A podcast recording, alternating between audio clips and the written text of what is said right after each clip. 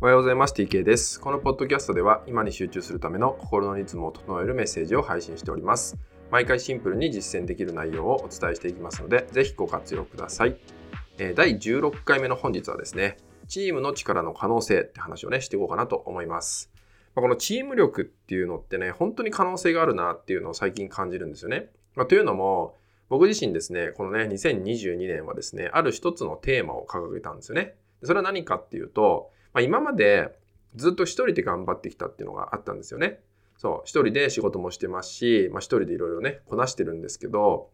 まあ、去年のね、年末ぐらいから、まあ、チームで動くっていうことがね、少しずつあったんですよね。で、その時にやっぱり感じたのが、やっぱり僕のできないところをですね、補ってくれる存在がいるんだなっていうことに気づいたんですよ。まあ僕の持ってないものを持ってる人が、まあ、こうやっているんだなとかね。逆を言えば、まあ、その人が持ってない部分が意外と自分ができることだったりとか、でこうやって補っていくような、まあ、関係性が築けるんだなっていうのをすごく体感したんですよね。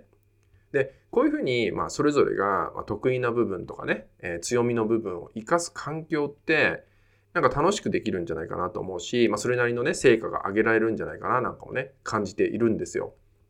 で、こういうことはですね、やっぱり特にこう個人でずっとやってきた自分からすると、やっぱり体感するとね、すごい可能性を感じるなって思いました。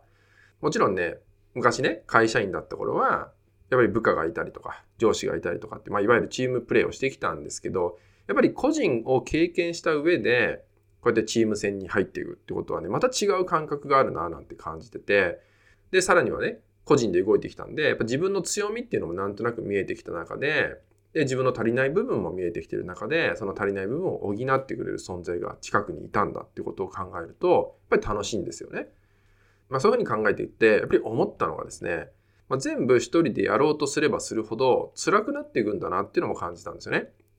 おそらくね、まあ、これを聞いていただいている方で、もう全部一人で頑張っちゃってる方いるかもしれません。でも、あなたの苦手とする部分だったりとかね、あまり得意じゃないなと感じる部分も、実は得意な人っているんですよね。で、それって、まずは自分からですね、ここが苦手っていうことをちゃんと、まあ、手を伸ばさないと受け取ってもらえないんですよね。そう。まあ、世の中にはいろんな人がいて、まあ、いろんな特徴、特技を持ってる人がいるんですよ。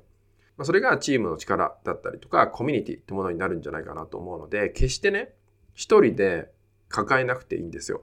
そして一人で頑張ろうとしなくてもいいんです。あなたの得意じゃないこと、ここは必ず補ってくれる存在はいます。いますから、まずはあなた自身から、自分自身から声に出してみる。手を伸ばしてみるってことをね、忘れないようにしていただけたらなと思います。